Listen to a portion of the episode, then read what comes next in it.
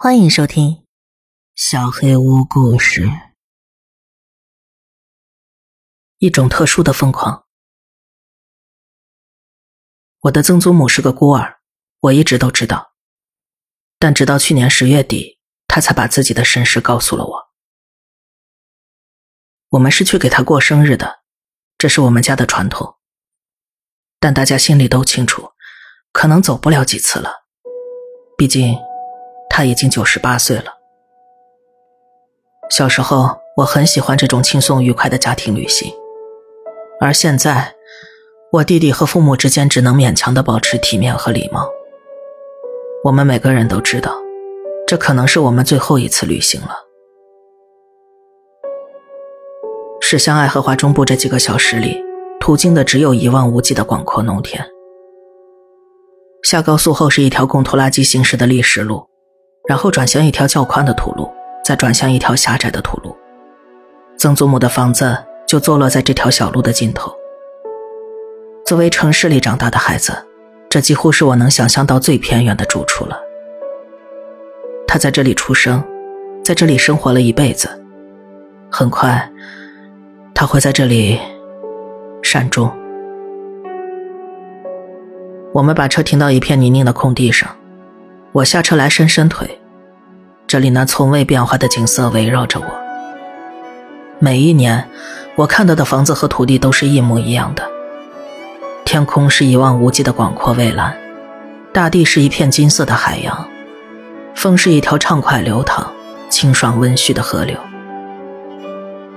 能够打破这种感官体验的，只有房子、谷仓、一辆报废的拖拉机，还有一个大铃铛。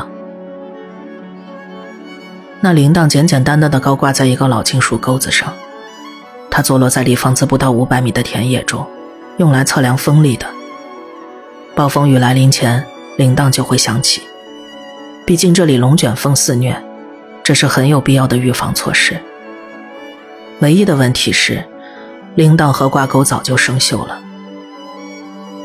从五岁到二十六岁，每次从车上下来，我都会朝那个地方看一眼，而每次看到那件朽烂的手工艺品，我就会感到一种不安。这次。我二十七岁了，我看了看铃铛，发现上面的铁锈被擦得干干净净。它在阳光下闪闪发光，我几乎不敢直视它。我与一种说不出的恐惧感做着斗争，然后跟着家人们走进了房子。是谁擦的铃铛呢？还有，为什么？大家聚在厨房里寒暄，我试着不再去想铃铛的事情。曾祖母在泡茶，大家想要帮忙，却都被拒绝了。她身体孱弱，行动不便，但她从来没被这些打倒过。WiFi 密码在客厅里，记在一张纸上了。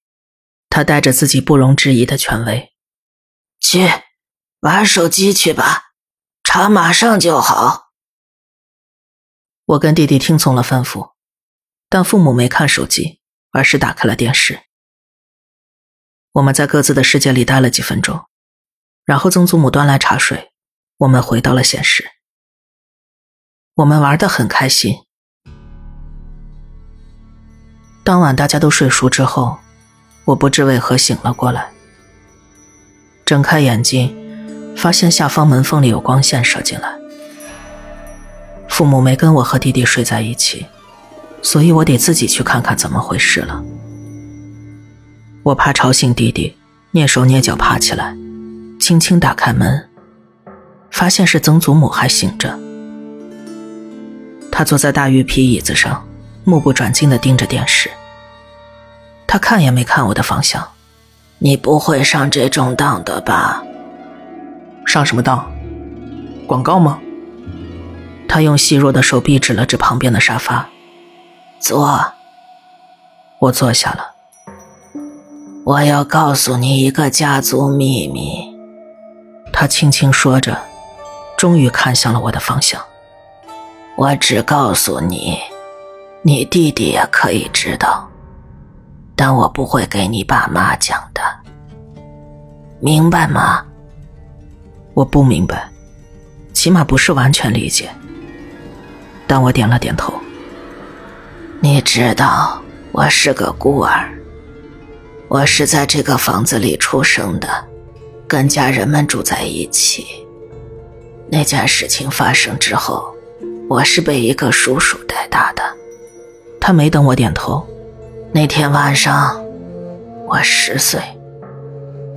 那天是我生日，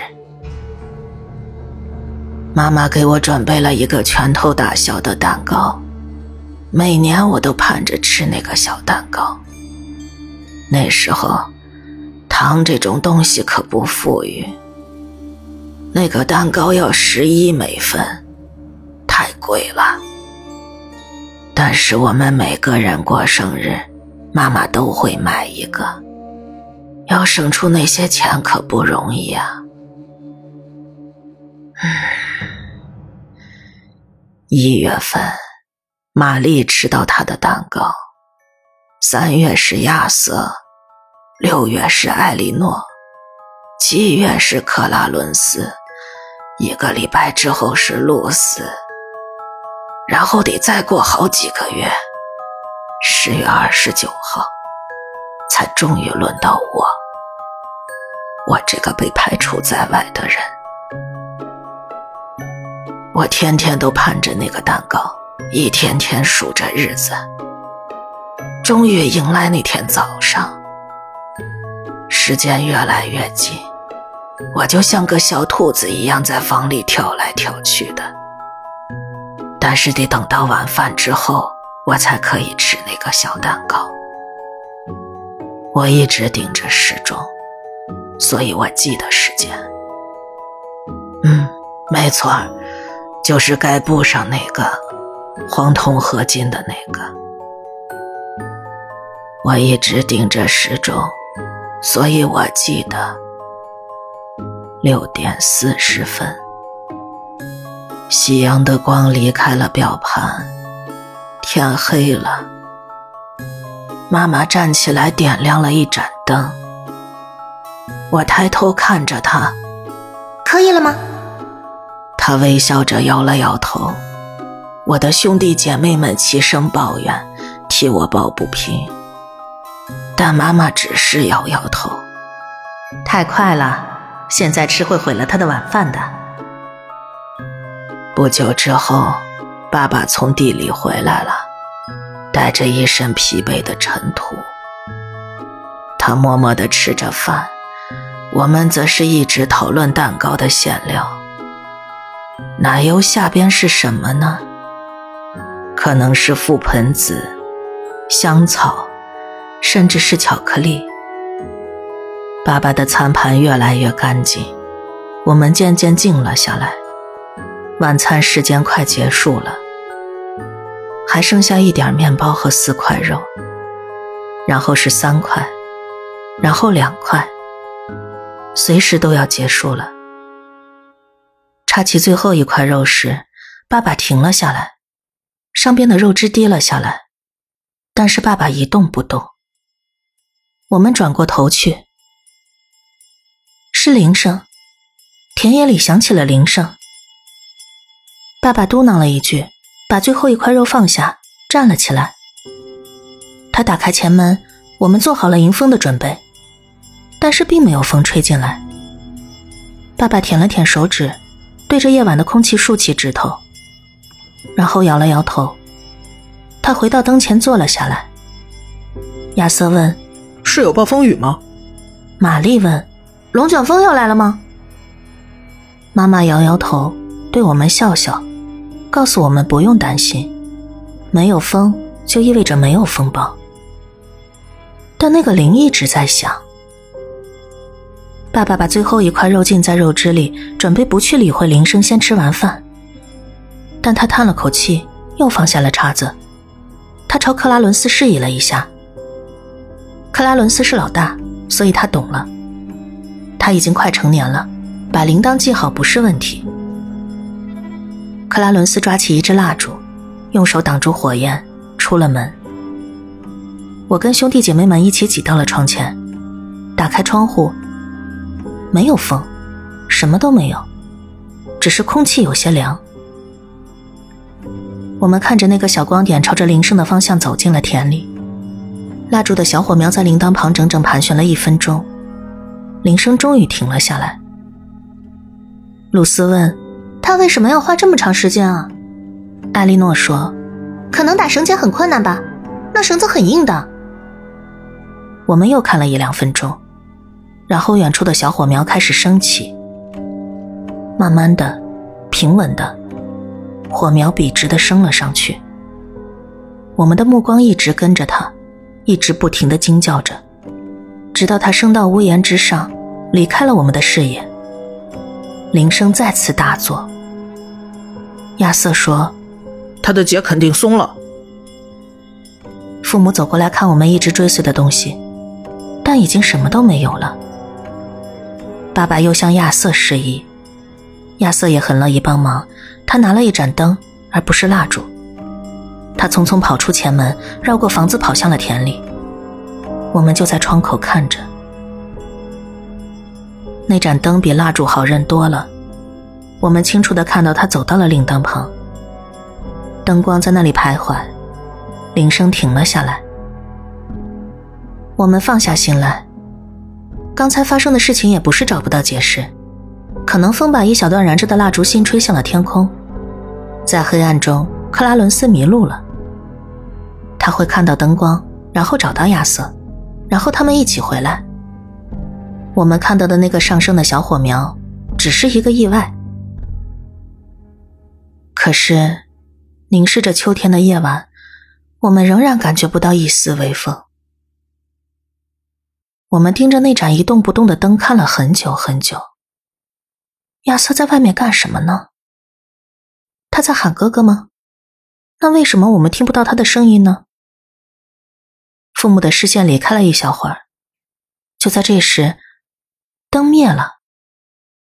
我们孩子们小声惊呼着，当父母回过头来，外面只剩下一片黑暗。铃声再次响起，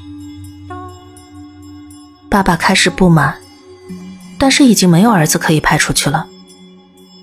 他眯起眼睛思索着，然后把我们最大的灯递给了年龄最大的女孩露丝。妈妈笑了笑：“露丝，好孩子，去找找你的傻哥哥们。”露丝有些犹豫，但还是接过了灯。他绕过房子，走向了田野。房子被留在了一片黑暗中。这盏灯更亮。这次我们能看清楚他的手，还有白色睡衣上的小光晕。他边走还边喊着：“克拉伦斯，亚瑟，你们迷路了吗？”他走了快一半了。克拉伦斯，亚瑟，他的声音戛然而止。我们还能看到他提着灯，还能看到他的手和睡衣，还能看到他在东转西转。他举起胳膊，把手围在嘴旁边，所以我们还看到了他的脸。他仍然在黑暗中大喊着，但是我们什么都听不到，只有那不间断的铃铛声，越来越快，越来越响。我跟玛丽和艾莉诺都吓坏了，我们抬头用恐惧的眼光看着父母。爸爸摇了摇头。那天晚上。他第一次开口说话了，这说明外头还是有风的。风就像海洋中的一条暗流，它移动的很快，把他的声音给吹走了，所以我们在这儿什么都听不到。妈妈看上去也很担心，但是她点点头，接受了爸爸的说法。我们看到妈妈接受了，我们也就相信了。我们都目不转睛的盯着窗外。露丝走到了铃铛旁，这次灯光更亮，所以我们看清楚了。就在铃声停下的同时，一动不动的铃铛进入了我们的视线。露丝四处看看，显然非常疑惑。她好像喊了几声，才慢慢走进那个一动不动的铃铛。绳头半系不系的垂在钩子下方，说明刚才有人试着把它系好的。但是周围并没有克拉伦斯和亚瑟的影子。露丝把灯放在地上，腾出手来绑绳子，灯光被麦田遮住了大半，我们很难看清他的动作了。我们屏息等待着，我肺部的空气开始灼热起来，直到本能驱使我们再次呼吸。微弱的灯光穿过细碎的植物缝隙，这么长时间。露丝没有动过他，怎么花这么久啊？玛丽问道。艾莉诺说：“我希望他没事。”他没事的，这帮屁孩子就是跟我们做游戏呢。妈妈点头表示同意。艾莉诺，去把你姐姐叫回来，好吗？艾莉诺摇了摇头：“不可能，外面太可怕了。就是个游戏罢了。”你不会也跟我们玩这个游戏吧？不会，那就去找到你哥哥姐姐，把他们叫回来。外面一片漆黑，我们屋里也没好到哪里去，只有一根孤零零的蜡烛。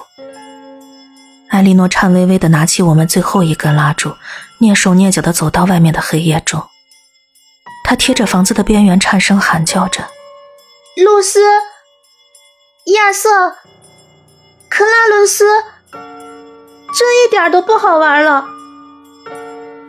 艾莉诺带着最后一个光源越走越远，我们陷入了彻头彻尾的黑暗中，越来越紧张。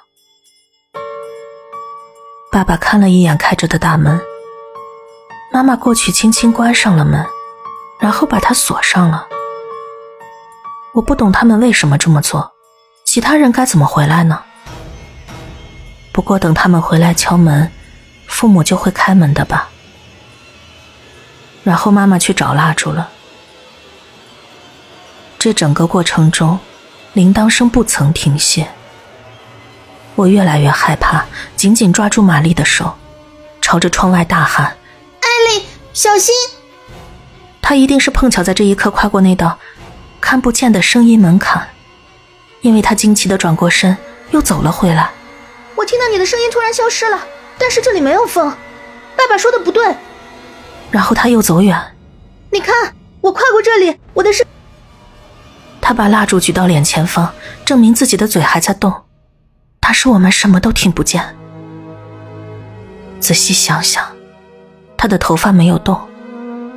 刚才，我们也没看到露丝的睡衣被风吹起过。我问爸爸：“这又怎么解释呢？”那边为什么会变得安静下来？就是场游戏罢了。爸爸坚持说：“他们都在撒谎。他只要假装张嘴就行，那看着就跟声音消失了一样。”艾莉诺走到了铃铛前，爸爸紧紧抓住我的肩膀，捏得我有些发疼。艾莉诺俯身捡起露丝留下的灯，然后一手拿着蜡烛，一手拿着灯。朝叮铃作响的铃铛走去。玛丽看向爸爸：“你看到了吗？他没有伸手保护火苗，但是蜡烛的光很稳定，外面没有风。可是铃铛响了，所以有风。”艾莉诺不停的左张右望，她好像听到了什么，然后慢慢走到挂在钩子上。一动不动的铃铛前，但是铃声依旧持续着。身旁的玛丽啜泣起来。爸爸生气了。游戏罢了，他们就是玩一场蠢游戏罢了。艾莉诺把灯朝着黑暗中的什么扔了出去，我们看到灯撞上了什么东西，灯碎了，接着熄灭了，但是我们什么都没看见。他举着蜡烛朝我们跑来，但是他跑得太快，火焰熄灭了。我们等着他跑过来，或者传来尖叫声，但是什么都没有等到。铃声还在响，我们在惊恐中沉默着，等待着。妈妈给每个人拿了一支蜡烛回来，我们坐在窗前守着，什么都没有，也没有人动。铃声就这样持续了好几个小时，夜晚仍旧一片漆黑。铃声叮当叮当，每一声响动都往耳根深处越扎越深。午夜时分，我们崩溃了。爸爸非常激动，玛丽，去把你哥哥姐姐找回来。不，我不出去。妈妈也怒视着他：“你必须去，这种游戏必须停下来。”在他们的催促下，玛丽哭了起来，边哭边爬出了窗户。她拿着小小的蜡烛，慢慢走进了田野。经过那个无声的门槛时，她的哭声停了下来。然后她的火焰到了铃铛附近，铃声停下了，她的火熄灭了。我们屏住呼吸。铃声再次响起。去吧。我转过身，发现他正看着我，双手紧紧的攥着拳。我突然意识到，我是家里唯一的孩子了。我感到非常孤独。一想到要进入那死一般的黑夜，我全身上下都在尖叫。不！妈妈站在那儿摇摆不定。他不再坚定的站在爸爸那边，他也哭了起来。你干什么？这就是一场游戏，有什么好怕的？你为什么一直这么说？我为什么一直替你说话？爸爸抓住妈妈，冲着他的脸大喊：“因为我们没有让我们的孩子去送死，没有，不可能。事情不是这样的。”妈妈推开他的手，朝窗户跑来。他一把推开我，从窗户爬了出去，尖叫着跑向依旧叮铃作响的铃铛。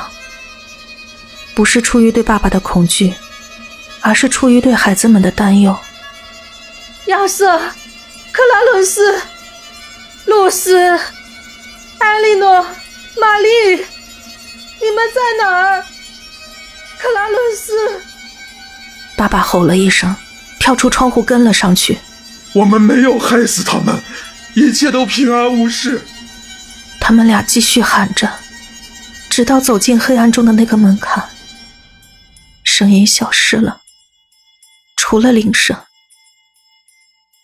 又响了两次，他停了下来，然后又响了两次，停下，然后再次开始。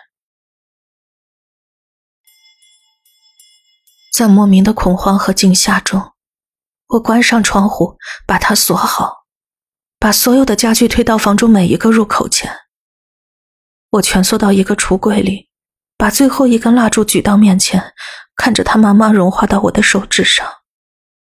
我一个人，到底怎么回事呢？我竟然一个人。我们都看到了危险。危险发生的时候，我们一直盯着他看，但还是一个接一个的过去了。我这十年当中，一直被兄弟姐妹包围着，但现在，我一个人待在毫无生气的空房子里。看我手中蜡烛的长度判断，大概凌晨三点的时候，有人敲门了。我发着抖，但没有发出任何声音。心跳了大概四十下，敲门声再次响起，这次声音更大了。我紧紧握着蜡烛发着抖。第三次敲门声更像是巨大的撞击声。我听见门朝里炸开了，然后是六十次寂静的心跳。然后地板开始嘎吱作响，我心里有个声音叫我把蜡烛熄灭，免得被从橱柜的裂缝里发现。但我不敢，不行，黑暗绝对不行，我没办法忍受黑暗。黑暗中我会忍不住尖叫的，所以我没有熄灭蜡烛。脚步声缓慢而安静，它围绕着屋子，时不时停下来倾听，然后突然狂乱地冲向某个角落，然后又突然停下。心脏跳了四百下之后，铃铛声响了，但这一次。他就在房子里，厨房里传来了铃声，床边传来了铃声。他在我的橱柜外面响了，叮铃，十步远，叮铃，五步远，叮铃，他撞到了柜门上，然后柜门被打开了。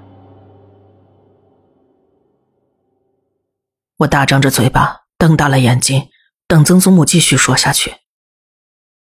但是过了很久，我意识到故事就到这里了。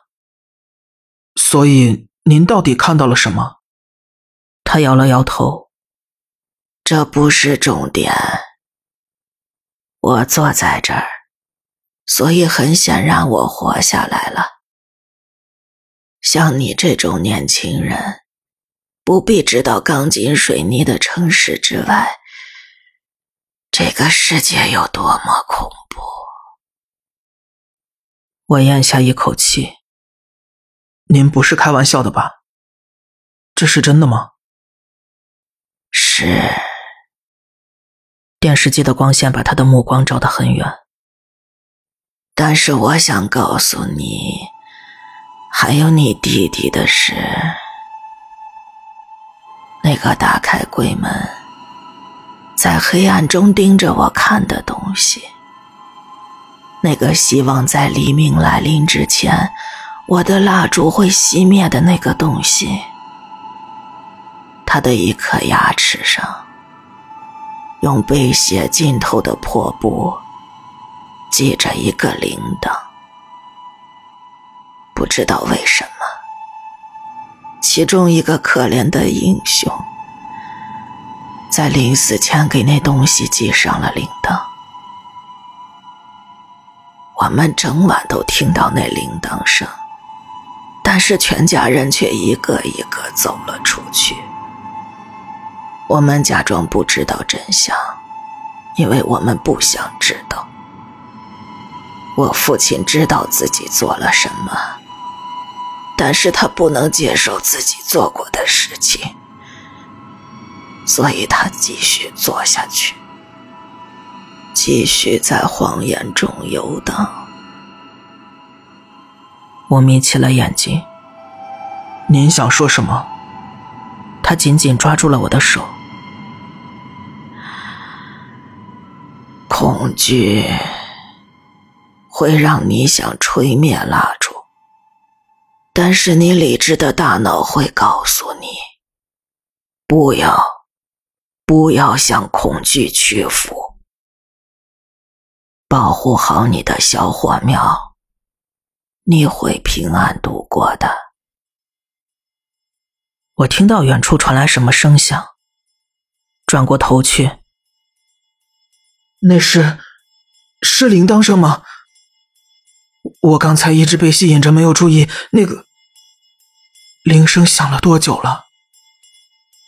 他只是握紧了拳头，把目光转回了电视上。